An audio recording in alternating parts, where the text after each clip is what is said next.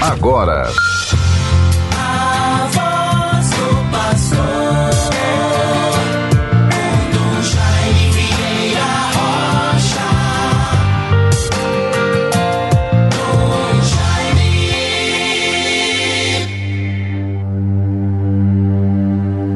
Eis os santos que vivendo neste mundo plantaram a igreja, regando-a com seu sangue, beberam do cálice do Senhor e se tornaram amigos de Deus. Bons ouvintes, Rádio 91.9 FM, a Sintonia do Bem, na vivência desta terça-feira, 29 de junho de 2021. Desejo a todos bênçãos, graças de Deus para as suas necessidades, situações mais adversas, problemas, enfim, bênçãos para a sua vida, a sua família, o seu trabalho, os seus empreendimentos, projetos. Como é importante podermos, em meio à realidade da vida, na sociedade moderna atual, com as suas características próprias e às vezes tão desafiadoras, como é importante o dado da fé a confiança em Deus, que nos coloca numa atitude de serenidade, de paz, de paciência, de esperança, de encorajamento, de luta e de acreditar que podemos vencer os desafios, superá-los, irmos adiante e reencontrarmos caminhos que nos recoloquem na dinâmica da nossa vida, do tempo, da nossa existência. É o que desejo a você, meu irmão, minha irmã, nesta terça-feira. Normalmente celebramos a reverência, a devoção, os festejos a São Pedro e São Paulo. É o santo mais popular, conhecido, tanto assim que integra a, a celebração, a vivência da fé, a devoção religiosa do nosso povo, os santos juninos, Santo Antônio, São, São João e São Pedro. A solenidade de São Pedro acontece juntamente com São Paulo, os dois grandes apóstolos, colunas da igreja. Como é bonito este título e tão significativo.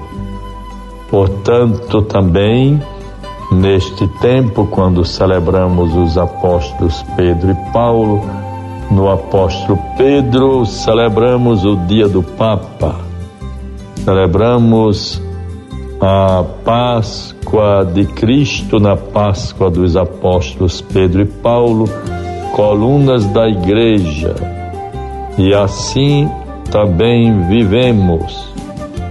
Coloquemos diante de Deus a vida e o ministério do Papa Francisco e toda a sua missão de conduzir a Igreja de Cristo. Ele, como sucessor de Pedro, que o Espírito ilumine e fortaleça sempre diante das vicissitudes do tempo presente. Rezemos pelo Papa Francisco e pela sua missão tão sagrada tão bonita, importante para toda a igreja, para nós todos católicos e para o mundo inteiro. Deus nos favoreça e nos proteja, meus bons ouvintes. Nos preparemos para que no próximo domingo, dia 4 de julho, em nossas igrejas possamos com generosidade participar da coleta do óbolo de São Pedro. É uma coleta determinada e oficial para toda a igreja, momento em que todos os católicos contribuem para as obrigações caritativas, como também de solidariedade da igreja para com os que sofrem. É muito importante este sentimento de pertença que devemos exercitá-lo no próximo domingo, uma vez que não é feriado religioso, nesta terça-feira a solenidade é transferida para o domingo seguinte. Deus nos favoreça, meus bons ouvintes Continuemos com o nosso programa A Voz do Pastor, ah, pela nossa rádio rural e também pelas outras que retransmitem este programa em tantas outras outros outros horários e também comunidades. A Voz do Pastor. Nesta terça-feira, com muita esperança e paz, alegrias, Logo mais às 18h30 estarei na matriz, na igreja paróquia centenária de São Pedro do Alecrim. E ali, junto ao Padre Mota, os padres da Sagrada Família, é, celebrarmos o encerramento dos festejos da festa de São Pedro. É, pela manhã teremos reuniões administrativas reuniões do Conselho Episcopal da nossa arquidiocese. Também, com muita é, alegria, vamos nos congratulando com todas as demais paróquias que celebraram São Pedro nesses dias. Atualmente prossegue a festa de São Pedro Pescador em Bahia Formosa. Estive lá nesta última segunda-feira, junto ao padre Eliano. Deus o proteja, são padres do Instituto dos Filhos de Santana. Saudações a toda a comunidade de Bahia Formosa. Vejamos, bons ouvintes, a palavra de Deus para nós nesta terça-feira. Mateus 8, 23 a 27. Subiu ele a uma barca com os seus discípulos. De repente desencadeou-se sobre o mar uma tempestade tão grande que as ondas cobriam a barca. Ele, no entanto, dormia. Os discípulos achegaram-se a ele e o acordaram, dizendo: Senhor, salva-nos, nós perecemos.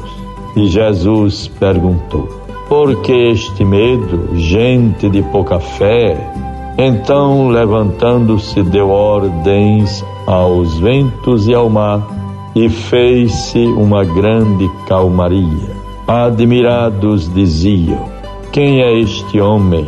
a quem até os ventos e o mar obedecem. Aí está, portanto, bons irmãos, o texto da tempestade acalmada, já proclamado em dias passados e merecendo comentários tão próprios e oportunos do Papa Francisco. Não podemos fazer tudo sozinho precisamos uns dos outros.